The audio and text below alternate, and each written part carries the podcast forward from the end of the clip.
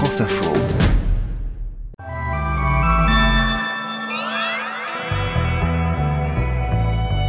Mercredi 27 avril, et si Vladimir Poutine ne s'arrêtait pas à l'Ukraine? La Russie est accusée de causer des incidents en Moldavie. Elle a aussi coupé le gaz à la Pologne, à la Bulgarie, et le monde s'inquiète d'une possible contagion de la guerre à d'autres pays européens. Nous sommes vigilants et nous prendrons toutes les mesures nécessaires pour prévenir l'escalade. Et puis je vous présente un film qui sort aujourd'hui au cinéma. Ça s'appelle Année 20, un film étonnant, très joyeux sur la vie dans Paris au lendemain du confinement. Je, crois que ça raconte euh, vraiment quelque chose de...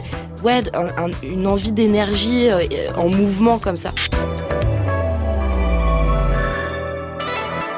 Bienvenue, je suis Céline Aslo et c'est parti pour le quart d'heure.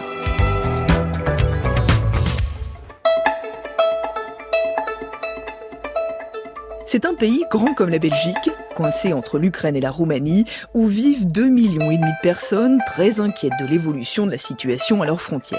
La Moldavie craint en effet d'être le prochain pays sur la liste de la Russie. Et depuis des semaines, le ministre des Affaires étrangères tente d'alerter l'Occident. On est le voisin le plus fragile de l'Ukraine. On n'est pas dans l'OTAN, on n'est pas dans l'Union européenne, on n'est pas un pays prospère ni riche et on s'attend au pire. Alors cette fois, le pire est-il en train d'arriver? Depuis hier, la tension est montée d'un cran en Moldavie, car des tirs et des explosions ont été entendus dans la région de la Transnistrie. Si vous regardez sur une carte, vous verrez que c'est une toute petite bande de territoire, à la frontière entre la Moldavie et l'Ukraine, qui a fait sécession il y a une trentaine d'années et qui est contrôlée par des forces pro-russes. Et ces incidents inquiètent beaucoup Maya Sandu, la présidente de la Moldavie. Nous sommes vigilants et nous prendrons toutes les mesures nécessaires pour prévenir l'escalade et pour renforcer la sécurité de notre État ainsi que la protection de nos citoyens. Nous devons rester calmes. Nous condamnons toute provocation et toute tentative d'entraîner la République de Moldavie dans des actions qui peuvent mettre en danger la paix dans notre pays. Et beaucoup s'interrogent. Est-ce là une action délibérée de la Russie pour déstabiliser la région, voire pour préparer l'étape d'après, l'invasion d'une partie de la Moldavie? Écoutez la réponse de Pierre Servant, expert militaire. On peut le craindre parce que je crois que Poutine est toujours dans une stratégie de prédation totale il n'est pas encore revenu au réel. Et donc le fait d'aller sur Odessa, après sur la Transnistrie, donc la partie de la vie, ça fait partie de ces, de ces plans de guerre, parce que quand vous regardez la carte, ça permettrait de constituer une sorte de croissant euh, complet. Et puis il y a autre chose qui inquiète les Occidentaux. Depuis ce matin, la Pologne et la Bulgarie sont privées de gaz russe. Hop, le robinet a été coupé. Officiellement parce qu'ils refusent de payer leur gaz en roubles, la monnaie russe, alors que c'est la nouvelle règle décidée par Moscou. Mais officieusement parce qu'ils soutiennent tout de l'Ukraine en lui fournissant des armes. Le gouvernement polonais assure que cette coupure de gaz ne va rien changer pour le pays. Nous sommes préparés à la coupure complète des ressources russes. Mais le message est passé. La Russie fait savoir à l'ensemble des pays occidentaux qu'elle peut couper le gaz à tout moment, y compris à des pays très dépendants comme l'Allemagne. Moscou n'a visiblement pas beaucoup apprécié la réunion organisée hier en Allemagne, où les représentants des pays européens et des États-Unis sont venus pour accélérer la livraison d'armes à l'Ukraine. Alors faut-il voir dans tout cela une menace du Kremlin? Le ministre britannique de la Justice assure que l'Occident ne se laissera pas impressionner. Les traités internationaux sont très clairs sur ce point. Les États ont le droit d'apporter de l'aide militaire à des pays qui sont sous le coup d'une agression extérieure. Et franchement, si la Russie commence à menacer d'autres pays, cela aura seulement pour conséquence de renforcer son statut de paria, d'accroître la solidarité de la communauté internationale et notre volonté de mettre fin à tout cela. Mais 63 jours après le début de la guerre en Ukraine, les risques de contagion donnent quelques sueurs froides aux capitales européennes. Bon, décidément, on ne peut pas dire qu'on vive une époque calme et sereine. Et 2022 a l'air de suivre le chemin déjà emprunté par 2020 et 2021, des années perturbées par la crise où il n'est pas facile de se nourrir de légèreté et d'espoir. Et pourtant, Pourtant, c'est souvent après les crises que viennent les périodes de créativité, de liberté, d'effervescence. Souvenez-vous des années 20. 1920, les années folles, quand le jazz, la mode, la danse étaient venus penser les plaies pas encore refermées de la Première Guerre mondiale. Alors à quoi vont-elles ressembler Nos années folles à nous? C'est la question que se pose le film Année 20 qui sort aujourd'hui au cinéma et qui se passe à Paris en juin 2020, justement après le confinement. Il raconte la vie normale qui reprend, l'énergie, l'espoir, la joie un peu foutraque de rêver ensemble d'un autre monde. Sur le plan technique, c'est un tour de force. C'est un unique plan séquence. La caméra tourne en continu, sans montage, pendant une heure et demie, et elle suit tour à tour, dans les rues, dans le métro, dans les parcs, des dizaines de personnages qui se croisent, qui se parlent et qui racontent notre époque. Mais tu sais que un siècle commence vraiment à partir des années 20. Ah bon? Tu vois, comme, comme le 20e siècle, après la Première Guerre mondiale, pendant les années folles. Et là, euh, et là, ça va commencer maintenant. C'est ça que tu sens. Bonjour Alice de Langzin. Bonjour. Alors dans ce film, vous jouez Julie, qui est une jeune femme qui cherche son frère et qui n'aime pas trop parler. Et vous, Noémie Schmidt, bonjour. Bonjour. Vous jouez euh, dans ce film Blanche, une jeune femme qui porte une statue et qui au contraire a beaucoup de choses à dire. Alors voilà, ça révèle pas grand-chose sur vos personnages à toutes les deux. Et c'est fait exprès parce que je voulais pas euh, en dire trop sur l'histoire de tous ces personnages qui se croisent donc dans Paris un jour de juin au cours euh, d'un seul et même plan séquence. Et Noémie, justement, vous faites partie des scénaristes. Racontez-moi comment on arrive à se dire, tiens, je vais faire un film qui se balade dans tout Paris pendant une heure et demie avec plein de gens et plein de voitures et la caméra qui s'arrête jamais. Bah alors c'est une histoire déjà qui commence avec un autre film qui s'appelle Paris est à nous, dans lequel j'avais bossé avec Elisabeth Vogler. On avait tourné dans Paris pendant cinq ans. C'est un film qu'on avait vendu à Netflix et avait cette envie de continuer à créer, de faire un autre film. Et puis il y avait aussi cette euh, séance au Méliès de Montreuil de Slacker de Richard Linklater, qui est un film qui date de 90 et qui est une déambulation comme ça dans, Austin au Texas. Et en fait, il y avait vraiment, waouh, la sensation de, en fait, c'est possible de faire un film où il y a plein de personnages qui se croisent justement, avec un peu cette sensation de trois bouts de ficelle, un tire-bouchon, mais euh, avec une poésie énorme et avec plein de thèmes qui sont abordés et cette espèce de générosité de parole et de, de besoin. Même seul chez moi, je mets le masque. Je préfère.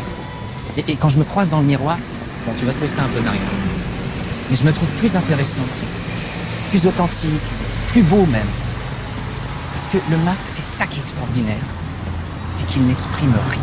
C'est vrai que c'était une période, faut se remettre aussi, c'était le premier confinement, c'était une angoisse, c'était des gens qui meurent, c'était euh, des questions féministes, des questions antiracistes, des, plein de trucs qui se bousculaient dans nos têtes. il y a tellement de choses à dire, et puis c'était une période où on nous disait, ouais, mais quand même, on peut plus rien dire, on peut plus créer, nanana, et nous on disait, ah bah non, au contraire, c'est, c'est le moment de dire, c'est le moment de faire. Artiste, hein. là où il y a artiste, il y a la fête. Là où il y a la fête, c'est les guinguettes. Tu connais les guinguettes, viens, on va passer là. Non Tu connais les guinguettes? Les guinguettes, si, le truc, là, balmusette, tu sais. Tu vois L'après-guerre, là, tu sais, les beaux français, là, qui faisaient euh, des Java, je sais pas quoi, là. Tu vois le délire Les guinguettes Ouais, les guinguettes. Comment vous avez fait concrètement? Parce que euh, j'imagine qu'on s'improvise pas un film, euh, on n'improvise pas un film pareil un jour en se disant tiens, on allume la caméra et puis on l'éteindra une heure et demie plus tard. Ça a été beaucoup de travail en amont, de préparation ça a été beaucoup d'écriture. Déjà, le film il est vraiment écrit euh, de manière assez précise. Chaque acteur et actrice euh, connaissant son parcours, euh, savait euh, ce qu'il allait dire. Il n'y avait pas euh, la place à dire bon voilà, tu dis ce que tu veux. Sauf pour certaines scènes vraiment particulièrement spécifiques, par exemple les gens qui, qui, vont dans le métro. Et là, par exemple, bah, tu sais, ça arrive à Paris que le métro il arrive dans 10 minutes. ça, vous ne pouviez pas le décider à l'avance. Voilà. Il y avait des aléas comme ça, et donc ils avaient prévu une espèce d'impro au cas où. Mais quand même, le film était très écrit, très précis. Et il y a eu un mois en fait de répétition avant la semaine de tournage. Dans un bureau, on a répété chaque scène séparément. Puis ensuite, on est allé sur le parcours. Et, et en fait, il y a eu une répétition générale où on a lié toutes les histoires entre elles. Une seule? Ouais. Est-ce que ça met un peu euh, de stress supplémentaire quand ah la, bah, la caméra arrive sur vous? Parce que vous, euh, Alice, vous êtes dans la toute première séquence. Euh, vous attendez un bus, vous êtes devant le Louvre, sur le bord du trottoir. Il y a un personnage qui vient vous interpeller, vous dire que c'est un ami de votre frère, et puis l'histoire commence comme ça. Bon, quand ça y est, la caméra arrive sur vous, vous dites, faut pas que je me loupe parce que sinon, faut tout recommencer depuis et, le début. Et encore, moi, c'était comme je suis au tout début ouais. du film. En fait, j'avais beaucoup moins de pression parce que du coup, si on reprenait, on reprenait pas de beaucoup en arrière, quoi. J'imagine que ceux qui étaient euh, à la suite, ça devait être un stress énorme. Déjà, mmh. moi, j'étais stressée, quoi. Un truc de lancer quelque chose, de se dire, bon, c'est s'il y a la moindre erreur et tout, on met en péril euh, tout le film, quoi, en fait. je, et je pense que c'est cette énergie qui, qui transparaît, qui transpire du film. Ah, et, en fait, as, forcément, tu as une implication qui est énorme. Parce que, en fait, il y avait même des techniciens, tu vois, qui, qui venaient nous déséquiper au micro, qui prenaient des vélos et qui allaient équiper les, les, les, acteurs euh, suivants, tu vois. Donc, il y avait une espèce de ballet, de chorégraphie un peu comme une mise en, euh, comme un jeu de piste. Ouais. Tu vois, à l'intérieur de la ville et tout le monde euh, devait être euh, taqué quoi. Tout le monde était à 200% en fait. C'était c'était trop bien. En fait on rêve de ça. Enfin moi en tout cas quand je fais du cinéma je rêve de ça tout le temps. Je, vais sur un plateau j'ai trop envie que euh, l'artistique devienne technique et que la technique devienne artistique. J'ai trop envie que tout le monde soit impliqué à ce point dans l'histoire qu'on raconte tu t'as perdu ton sexe à pile bah ouais tous les deux quoi. Et du coup en fait on a réalisé un truc c'est que tous les deux on avait besoin du regard des autres mais vu qu'on était enfermés, c'était pas possible là, tu vois. Qu'est-ce qui raconte ce film au fond? Qu'est-ce que vous aviez envie d'en faire? Qu'est-ce que vous aviez envie de transmettre avec ce film, Alice? Je l'ai découvert assez tard parce que j'avais pas pu le voir euh, quand il a été fini. En fait, je sais pas comment dire. C'est comme si j'avais l'impression de recevoir quelque chose d'un niveau de générosité qui est assez rare au cinéma, une espèce de pluralité de, du discours, des êtres. C'était même évidemment c'est assez générationnel comme film. Tous les personnages ont quand même entre 25 et 35 ans, euh, voilà, vraiment tous. Et il y en a beaucoup de personnages. Mais euh, et oui, c'est Paris, mais je sais pas, moi j'ai vu le film euh, à Bordeaux, j'ai pensé ni à Paris, ni à la question du genre, ni à la question de la couleur de peau, ni à la question de l'âge.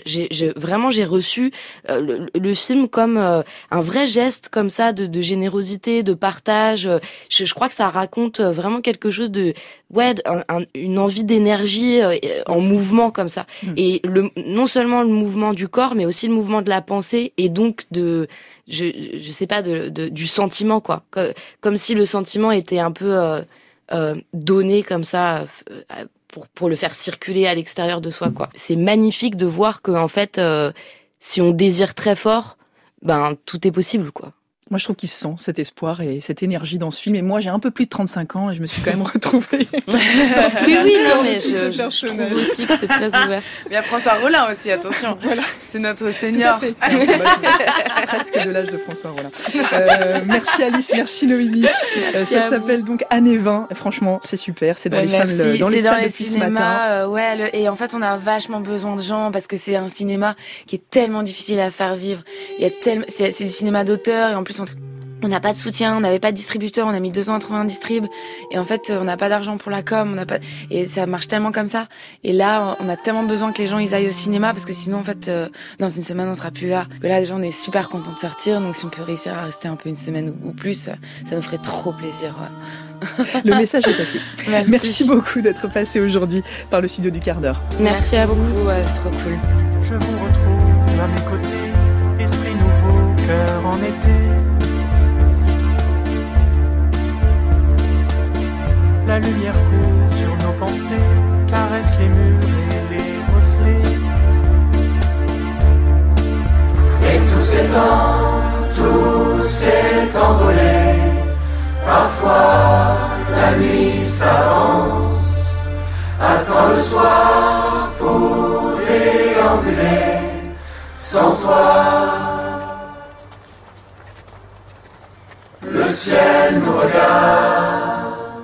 Allez, je vous laisse à vos déambulations à vous, à la recherche de vos années folles, et je vous dis à demain pour un nouvel épisode du quart d'heure.